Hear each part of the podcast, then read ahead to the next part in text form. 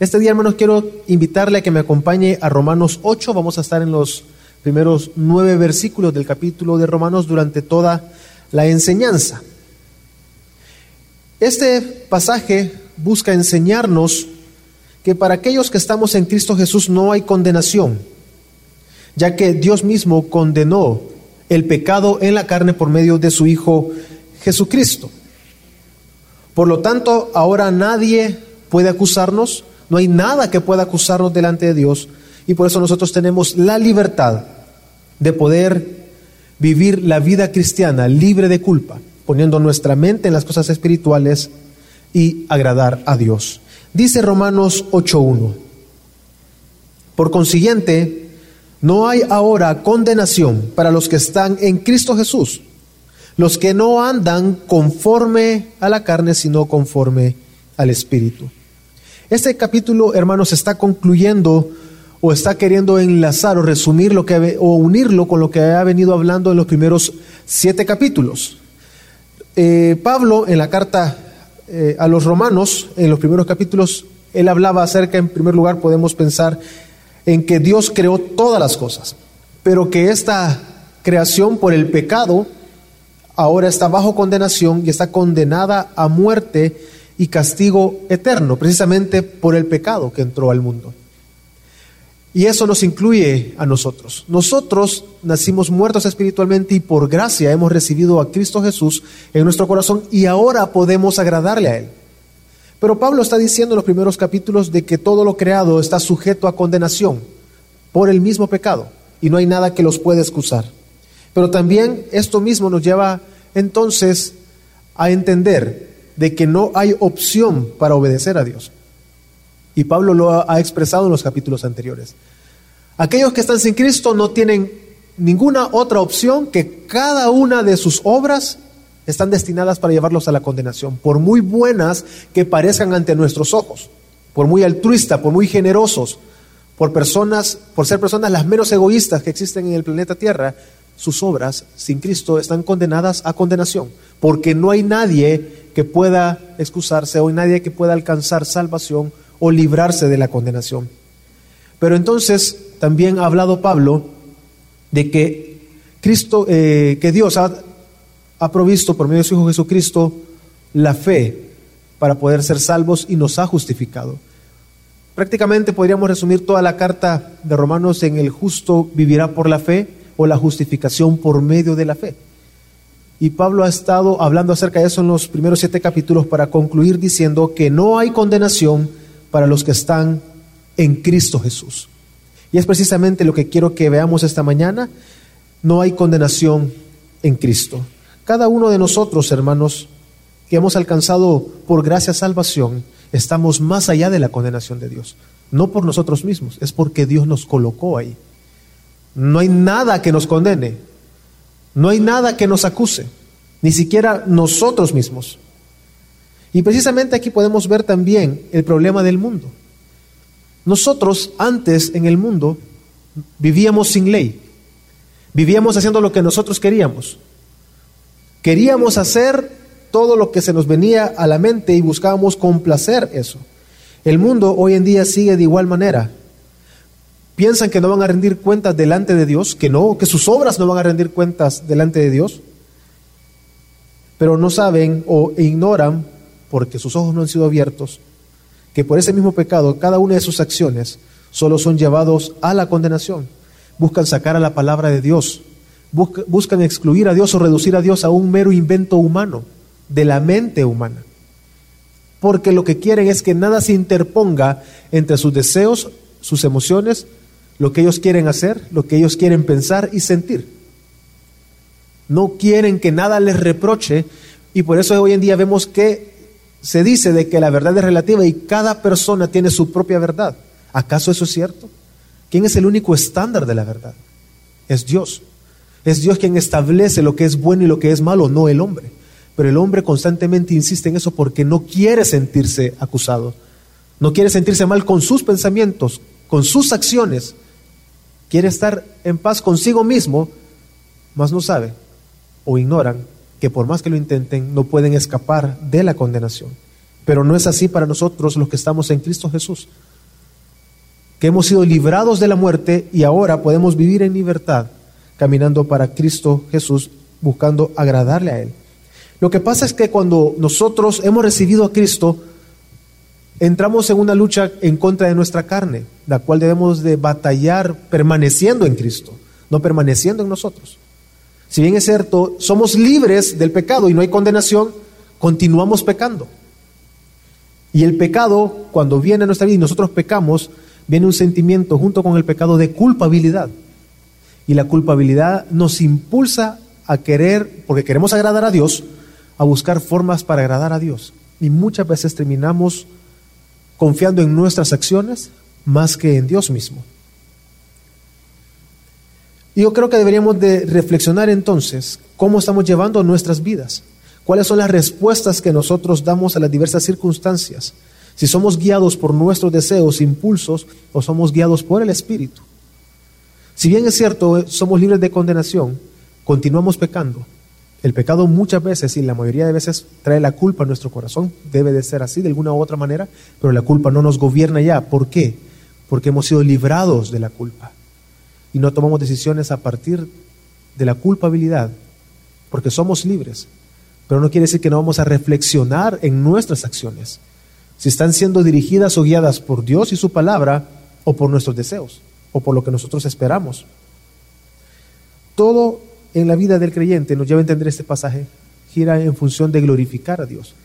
Y este pasaje, cuando entendemos, somos libres de la culpa, ya no estamos bajo condenación, ya no hay enemistad entre Dios y nosotros, eso implica que nosotros debemos de creer que cada cosa que Dios hace en nuestras vidas y lo que obra en nosotros va acompañado de su amor, de su paciencia, de su misericordia, de su disciplina. Pero todo va en función para que Él sea glorificado y eso es de beneficio para nosotros. Y es ahí donde podemos descansar en Dios. ¿Vamos a pecar? Sí. No estoy diciendo que hay licencia para pecar, porque no, no, no nos gozamos en el pecado. Y precisamente porque queremos agradar a Dios, es que viene el sentimiento de culpabilidad, porque sentimos que hemos fallado a Dios. Y no queremos estar así en nuestra intimidad con Dios. El problema es dejar o sucumbir ante la presión que la misma culpa ejerce sobre nosotros cuando ya Dios no nos condena. Cuando en Cristo Jesús tenemos perdón de nuestros pecados. Debemos de entender que Dios no cambia. Dios es inmutable y se relaciona con nosotros de igual manera siempre. Él no se va a retractar retirando la salvación de nosotros por nuestras acciones. No podemos llegar a entender de que aquellos días malos son la ira de Dios sobre nosotros, sobre sus hijos, cuando no es así. Y aquellos días buenos son la bendición de Dios. Dios no se relaciona así con nosotros. Si bien es cierto, hoy en día estamos en un tiempo de pandemia y aseguramos es el juicio de Dios, pero no quiere decir que es por condenación sobre el creyente. Al contrario, la disciplina de Dios es por amor. Al contrario, es ejercida para guardarnos y llevarnos hacia Él y descansar en Dios. Por eso es que Pablo, si seguimos leyendo y pensando en, el pasaje, ya vamos a leer los versículos 2 y 3, quiere que nosotros no confiemos en nuestras propias fuerzas. No quiere que nosotros vengamos e impongamos un sistema eh, de ley sobre nuestros hombros cuando ya hemos sido libres, que es lo que suele pasar. Cuando pecamos y queremos agradar a Dios, solemos poner una ley sobre nuestros hombros, lo hacemos nosotros mismos, nos ponemos estándares nosotros mismos cuando Dios nos ha librado de toda carga y nos ha quitado la carga y podemos vivir en libertad la vida cristiana. Entonces, Pablo trata de hacernos ver y entender de que no hay condenación para los que están en Cristo Jesús, pero nos lleva a entender de que nuestra carne es inútil para alcanzar salvación. Y recuerda el Evangelio. Recuerda cómo nosotros no podíamos salvarnos, ni nada puede salvarnos.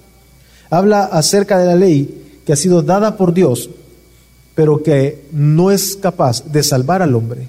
Debido al pecado que mora en nosotros, no es que la ley sea mala, es nuestro pecado lo que impide que la ley tenga el efecto en nosotros, y no es porque la ley sea mala.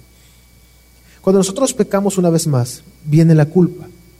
Como creyentes queremos agradar a Dios Pero muchas veces estos sentimientos nos impulsan a llevar a cabo acciones para alcanzar el favor de Dios, alcanzar su bendición. Así que debemos de confiar en Dios. La culpabilidad, hermanos, es utilizada por nuestra carne, por el mundo y por Satanás para hacernos desfallecer, para apartar nuestras miradas de Dios, alejarnos de Dios.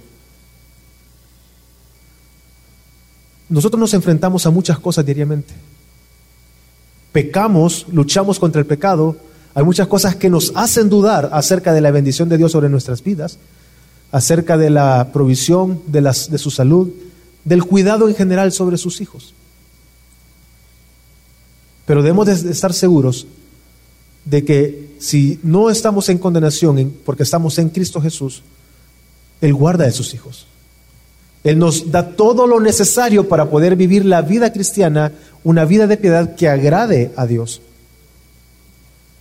Nosotros ya somos aceptados por Dios y somos libres del pecado que nos ataba, así que debemos de venir delante de Dios, confesar nuestros pecados y tener la seguridad de que Él nos ha perdonado. Y quiero que leamos Romanos 8 del 2 al 3. Dice, porque la ley del Espíritu de vida en Cristo Jesús te ha libertado de la ley del pecado y de la muerte. Pues lo que la ley no puede hacer, ya que era débil por causa de la carne, Dios lo hizo, enviando a su propio Hijo en semejanza de carne, de pecado, y como ofrenda por el pecado. Condenó al pecado en la muerte. Pablo en ningún momento está atacando la ley. No está diciendo que la ley sea mala, por el contrario. Él ha dejado claro, incluso en el capítulo 7, que por la misma ley, que es gracia de Dios, porque la ley dice no codiciarás, él se ha dado cuenta que eso es malo y que es pecado. Es decir, la ley no es mala, nos muestra nuestro error y deja en evidencia la necesidad que tenemos de Cristo. Nosotros pecamos, no hay licencia para pecar, pero incluso ahora que estamos en libertad, Dios mismo, sin contaminarse del pecado, utiliza nuestro propio pecado para que nos demos cuenta la necesidad que tenemos de Dios. Que somos tan variables, somos tan inconstantes en nuestro día a día, que necesitamos agarrarnos de aquel que es eterno, perfecto, simple, puro. Agarrarnos de Cristo Jesús porque nosotros no podemos. La ley no pudo salvarnos por la debilidad de nuestra carne, no porque fuese mala la ley. Pero deja claro entonces acá que el principio fundamental para la salvación es estar en Cristo Jesús. Usted y yo debemos de permanecer y procurar estar en Cristo Jesús venir delante de Dios constantemente, buscarle en oración, humillarnos delante de Él, reconocer nuestro pecado en arrepentimiento, pero seguros de que Él no nos desecha y no procurando vivir la vida cristiana para alcanzar el favor de Dios que suele pasar. Fuera de Cristo, hermanos, es el pecado quien define nuestras vidas. No tenemos más opción que ir contra, contra Dios como sus enemigos con todo lo que hacemos. No hay otra opción. Aquellos que están fuera de Dios no tienen más opción que sus acciones, buenas, malas, como sean, igual, los lleva a condenación. Nuestras vidas no están siendo definidas por el pecado, nuestras vidas están siendo definidas por Cristo Jesús, si hemos recibido y creemos en Cristo Jesús como Dios y Salvador. Y aquí creo que podemos reflexionar, hermanos, por qué razón nosotros nos congregamos, por qué servimos, por qué nos discipulamos, por qué ofrendamos. Lo hacemos porque de alguna manera podemos apalear la culpabilidad y nos sentimos bien, o porque lo hacemos por el sentido del deber cristiano y es que hay que congregarnos. Porque suele pasar. Venimos a la iglesia, nos discipulamos, nos congregamos porque no nos, queremos, no, nos sentimos mal. Con eso no, quiero, ya voy a matizar, nos sentimos mal cuando no lo hacemos. Y no nos queremos sentir mal. Sería un enfoque incorrecto. La palabra de Dios nos ordena congregarnos, disipularnos, nos ordena ofrendar, nos ordena evangelizar. Pero el orden correcto es, por cuanto ahora somos libres del pecado, lo hacemos y nos gozamos en ello, porque hay libertad. No es lo voy a hacer para no sentirme culpable y alcanzar el favor de Dios y la bendición de Dios. Por eso les decía, aquellos días buenos o días malos no van en función de la ira y la bendición de Dios. Y tampoco podemos llegar a entender que van en función de nuestras acciones buenas o malas. Porque entonces estaríamos diciendo de que Dios lo manipulamos por nuestras acciones. Dios no es un Dios que se mueva por emociones y sentimientos. Él establece su voluntad y se rige por sí mismo, por su voluntad, por su perfección, por su amor, por su bondad, por su ira, por su paciencia, establece una ruta y ha establecido un plan desde la eternidad y lo va a cumplir, no en función de nosotros, de lo que hagamos o no hagamos. Debemos de congregarnos, debemos de disipularnos, pero lo hacemos ahora que somos libres, por cuanto ya somos libres de la culpa y de la condenación. No lo hacemos para paliar la culpa, que es diferente. Pero vemos también que todo lo que en nuestra carne no podíamos hacer, lo que en nuestros miembros éramos incapaces de hacerlo porque estamos sujetos a este cuerpo mortal. Cristo mismo lo hizo, Dios lo hizo, enviando a su Hijo en forma de hombre, encarnando, para condenar el pecado en la carne, en la cruz, y librarnos a usted y a mí de la muerte eterna, del yugo de condenación que viene por el pecado, y era necesario porque Dios en su eterno plan estableció que su Hijo tomara forma de hombre, ser semejante a nosotros, para sacrificarse en nuestro lugar, en la cruz, para nosotros obtener ese perdón de pecados y libertad, para poder vivir la vida cristiana en plena libertad, confiando en Cristo Jesús. Quiero que leamos Hebreos 2, 14 Hebreos 2, 14. Y también vamos a leer el versículo 17. Dice de la siguiente manera. Hebreos 2.14 leo primero. Así que, por cuanto los hijos participan de carne y sangre, él igualmente participó también de lo mismo, para anular mediante la muerte el poder de aquel que tenía el poder de la muerte, es decir, el diablo. Leo el 17. Por tanto, tenía que ser hecho semejante a sus hermanos en todo, a fin de que llegara a ser un misericordioso y fiel sumo sacerdote en las cosas que a Dios atañen, para hacer propiciación por los pecados del pueblo. Hermanos, esto nos lleva a descansar en Dios. Es Dios quien está obrando en nosotros día a día para poder ser fieles a Él mismo. Ya no obedecer a nuestros deseos e impulsos, sino servir a Dios. Dice Hebreos que era necesario que el Hijo participara, igual que nosotros, de carne y de sangre. Pero Pablo en Romanos está, está siendo muy eh, cuidadoso en no llevarnos a entender que la encarnación implica pecado en Cristo. No. Entonces, de ser así, al igual que usted y yo, Cristo hubiese necesitado salvación. Si hubiese sido pecador. Al unirse a la carne, Él se unió de tal manera que vino a ser perfecto, puro, sin pecado. Que como Hebreos 4 más adelante dice, que fue tentado en todo, pero sin pecado. Es decir, que aquella vida de perfecta obediencia al Padre, Cristo la vivió. Y por esa perfecta vida en obediencia, fue posible en la cruz condenar el pecado y la ira de Dios recayó sobre Jesucristo y no sobre nosotros. Hermanos, nosotros no podemos ni con nuestra propia culpa muchas veces. Dios cargó con la culpa y el pecado de la humanidad para sus hijos aplicado a aquellos que Él mismo ha escogido. Si Cristo no nos condena, ¿por qué nos condenamos nosotros? ¿Por qué dejamos que otros nos condenen? si somos libres de condenación. Ya somos libres para poder vivir la vida cristiana en plena obediencia a Dios, confiando en Dios, no en nuestras fuerzas, porque como lo acabamos de leer, en la carne no podíamos hacerlo. Nuestra carne es débil y falla y vamos a pecar.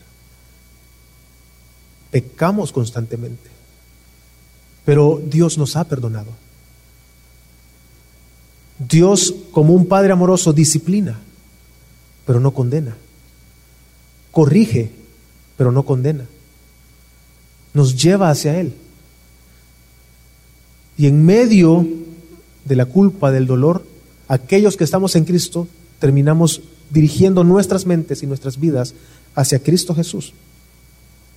Así que hermanos, vemos dos principios que están batallando, nos impulsan para un lado y para otro lado. Por un lado nos impulsa la culpa lejos de Dios. Por otro lado, el Espíritu de Dios nos lleva hacia Cristo. Pero para los que estamos en Cristo Jesús, el principio de vida, que es por medio del Espíritu de Dios, ha vencido.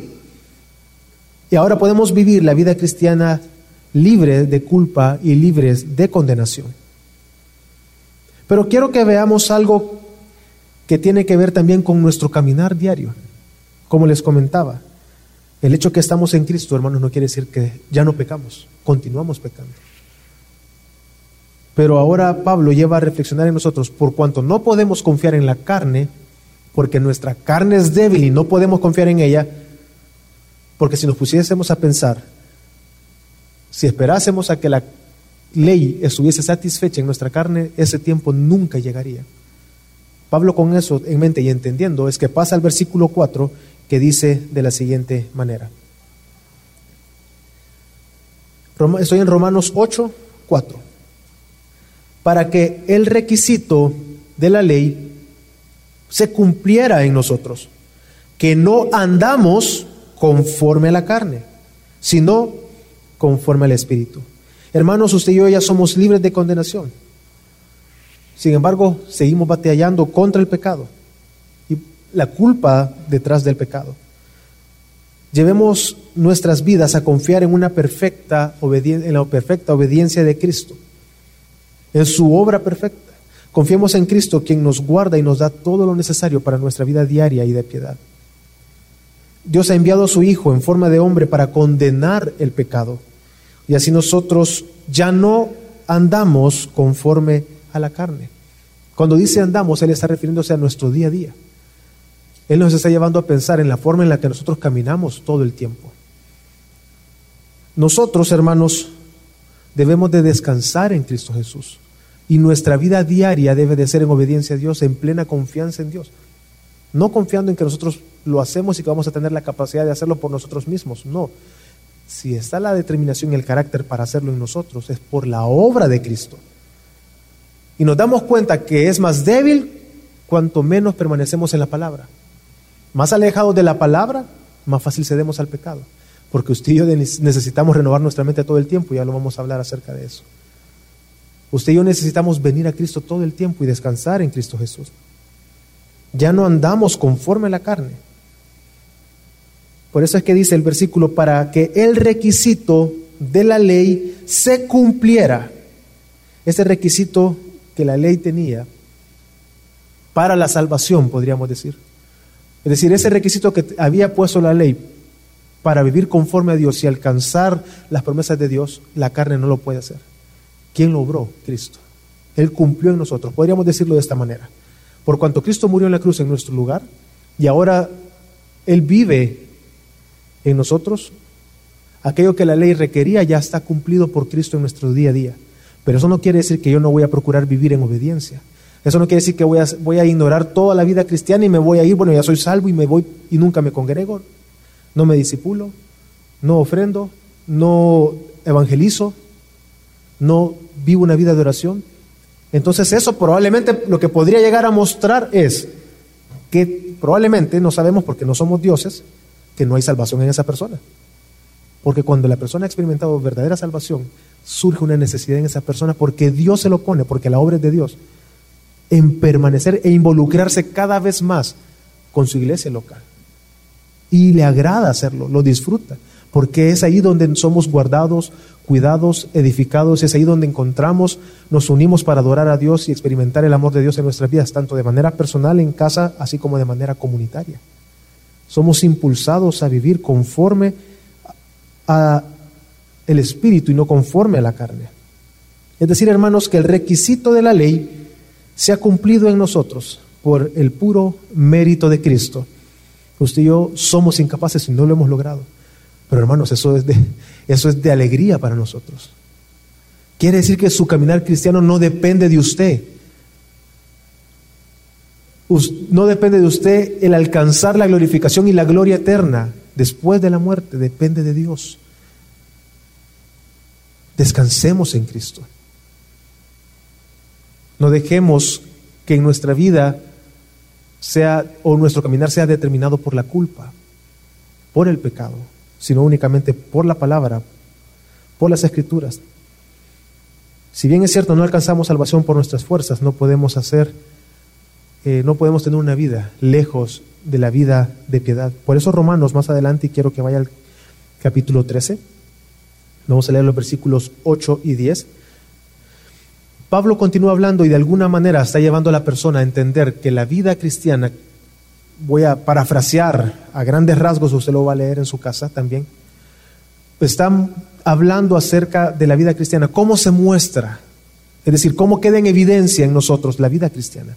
Ese capítulo inicia con la obediencia a las autoridades y comienza a desarrollar una serie de temas, los cuales el creyente, aquel que camina y anda en el Espíritu, muestra.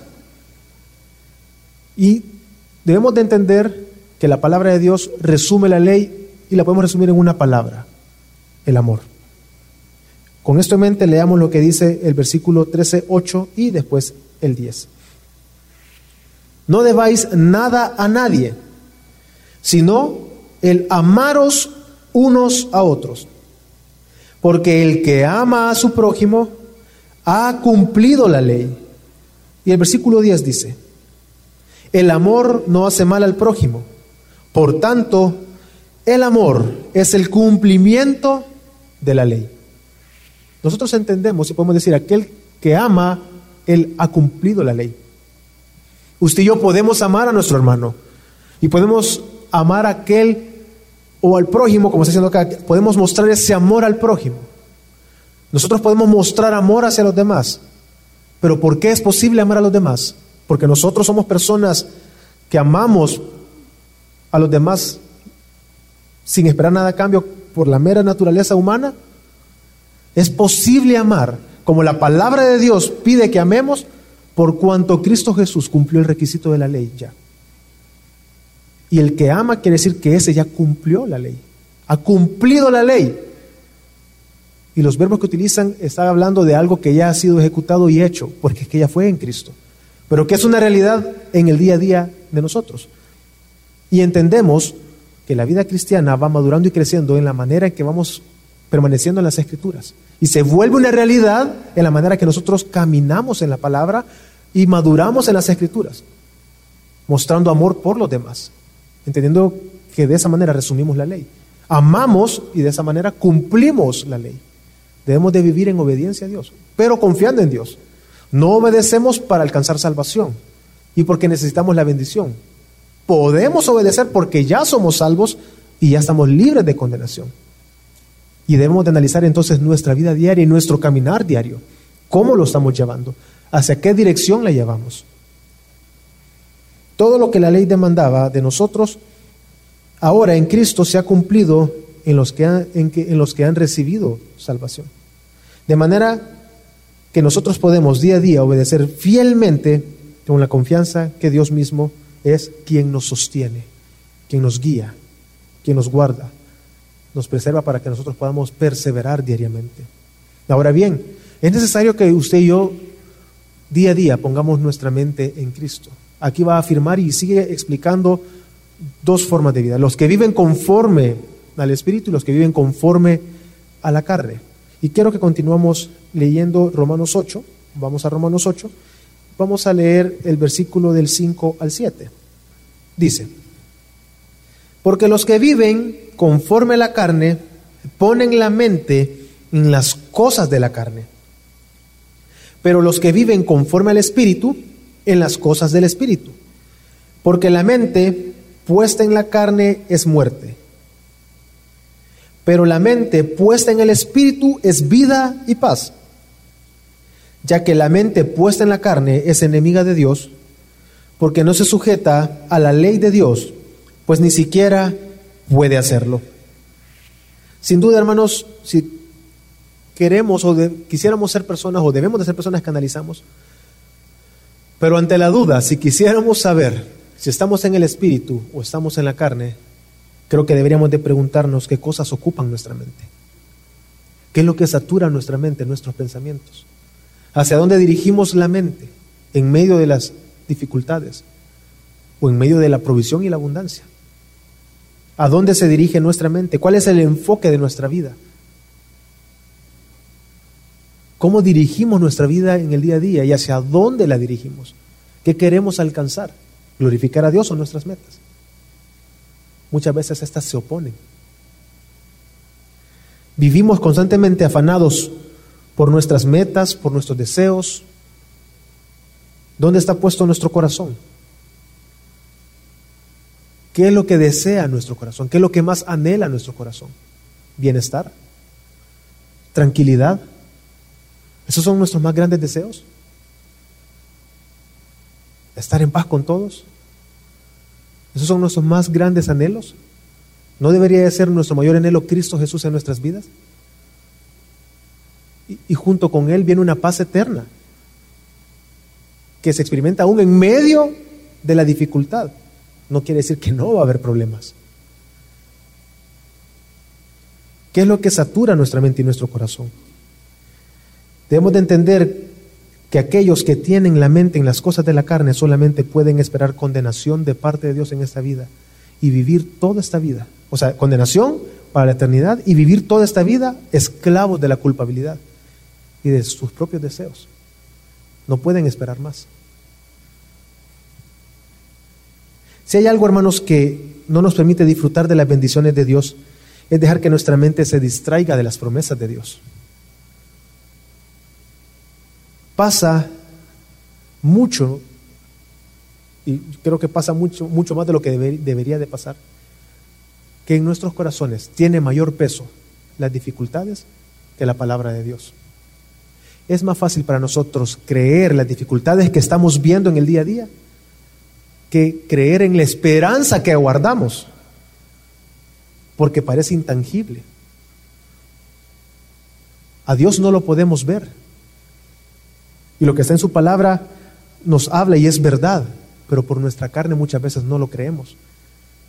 Pesa más lo que estamos viviendo y experimentando en el día a día de dificultad, estrés, abundancia, lo que sea, no sé qué situación pueda ser, porque lo vemos. Pesa más eso que la esperanza en Cristo Jesús. Pero eso sería evidencia de que no estamos permaneciendo en las escrituras, que nuestra mente no está en la palabra de Dios y no está siendo renovada en las escrituras y por eso quiero que me acompañe a Romanos 12, 2, unas páginas más adelante, y vayamos a lo que dice Romanos 12.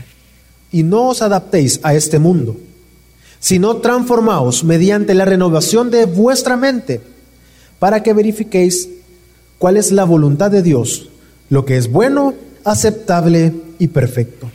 Ok, solo tomemos algunos puntos de acá. El pasaje creo que casa perfectamente y se explica también por sí solo. El mundo seduce, hermanos. Y a no todos nos seduce de, manera, de la misma manera, porque no todos tenemos los mismos intereses. Cada quien es seducido por el mundo según su propia concupiscencia. Y eso es así. Y se vuelve atractivo y con mucha facilidad, cuando no renovamos nuestra mente, sucumbimos ante esa tentación, ante la sensualidad del mundo hacia nosotros y terminamos cediendo y adaptándonos al mundo en lugar de adaptarnos a Dios, adaptarnos a su palabra, a dejarnos moldear. ¿Qué es lo que está moldeando nuestro día a día? ¿Qué es lo, o sea, ¿qué es lo que está moldeando nuestro carácter? Nuestra mente, nuestro corazón. ¿Por qué lo estamos moldeando? Las dificultades, el día a día, hombres educando a sus hijos, diciéndole eh, que vaya a trabajar para que el mundo moldee su, su, vida y va a aprender lo que es la vida a través del sufrimiento. Ok, las personas maduran, claro que sí, pero nuestra vida y nuestro corazón, nuestra mente debe de ser moldeada por las escrituras. Si estamos en Cristo, la realidad y cada una de las cosas que vivimos debemos de verla con una conciencia profunda de Dios. Y eso no es posible si estamos lejos de la palabra si no venimos a las escrituras. Solo ahí podemos encontrar la voluntad de Dios. No nos adaptemos a este mundo. La renovación y la transformación de nuestra mente, hermanos, no va a venir con decir no al mundo y descuidar la palabra. Porque ciertamente también hay personas que son tan determinadas que un no es un no. Personas que son capaces de decir, no lo vuelvo a hacer y no lo vuelven a hacer. Ok, pero si está lejos de la palabra, ¿de qué sirve? ¿Su mente está siendo transformada con decir no al mundo? Debemos de permanecer en las escrituras, venir a las escrituras. Entendamos, nuestra carne, el mundo, Satanás, seduce. Cada quien según sus propias concupiscencias. Pero confiemos en Dios, que ya no estamos en condenación y que ahora somos libres del pecado. No estamos siendo definidos por el pecado, Estamos siendo definidos por las escrituras. Confiamos en Dios y venimos a la palabra y descansamos en Cristo Jesús. Renovamos nuestra mente. Por eso continúa diciendo y volvamos a Romanos 8.8. Romanos 8.8 dice, y los que están en la carne no pueden agradar a Dios. Aquellos que están en la carne, el mundo, aquellos que dejan llevar su vida por sus emociones, sus pensamientos, sus sentimientos, ellos ponen su propio estándar de vida, no hay nada que los rige, no hay límites para ti, puedes lograr tus metas, esas personas no pueden agradar a Dios. Es imposible que agraden a Dios. Pero nosotros no estamos en el mundo. Estamos ahora en Cristo Jesús. Hay personas que se llaman a sí mismos cristianos, pero no están dispuestos a comprometerse con Dios cuando, este, cuando Dios se opone a sus metas, familia, trabajo, a sus intereses personales. Muchas veces las personas dejan de congregarse porque consideran más importante el trabajo. He conocido muchas personas que sopesan.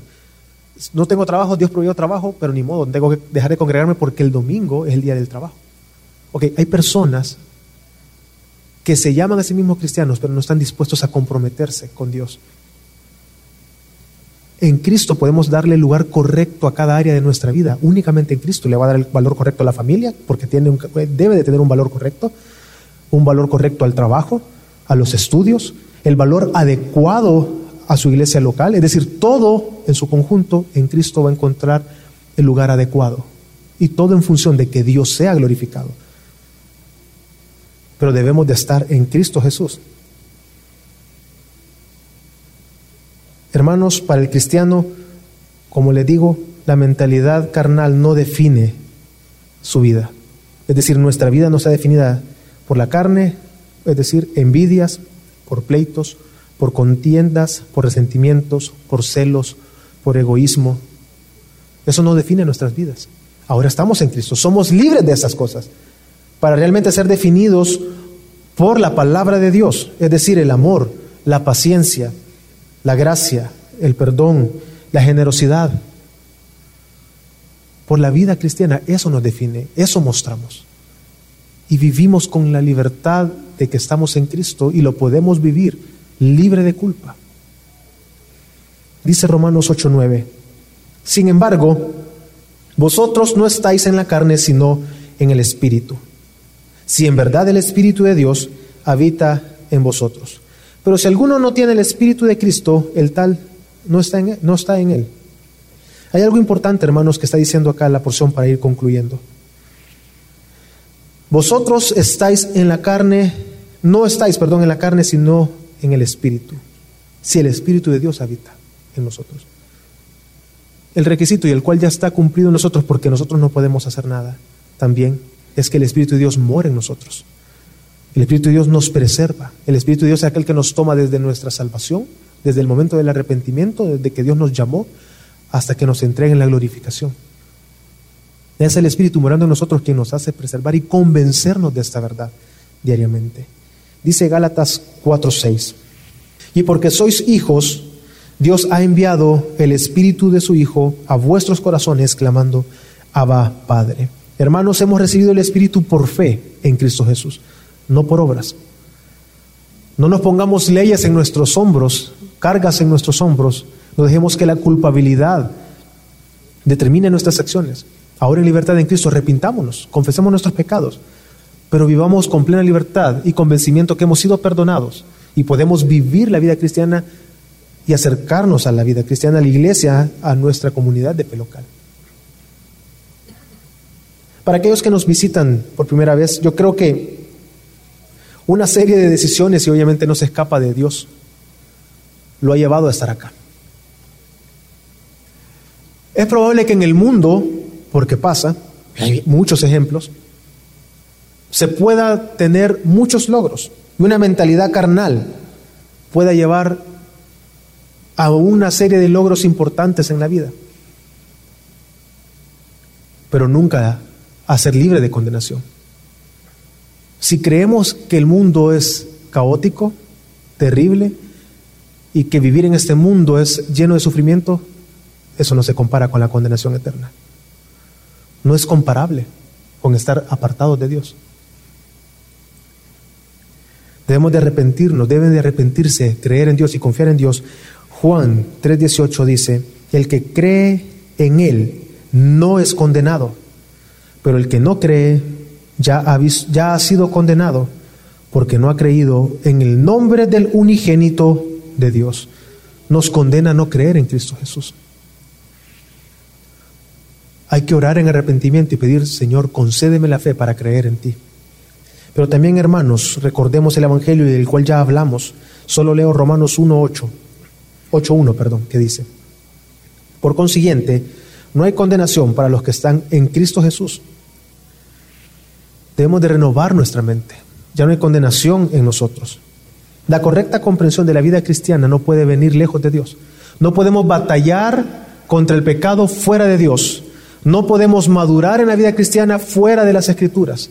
No podemos pretender creer y ser cristianos lejos de las escrituras, apartados de la palabra de Dios. El Espíritu de Dios es aquel que nos va a llevar a entender correctamente la palabra de Dios, a tener una correcta interpretación y también como comunidad pertenecer a una comunidad de fe local. Por medio del Espíritu de Dios tenemos la garantía de una redención futura. Nuestra mirada está colocada en la eternidad y nada en este mundo puede acusarnos.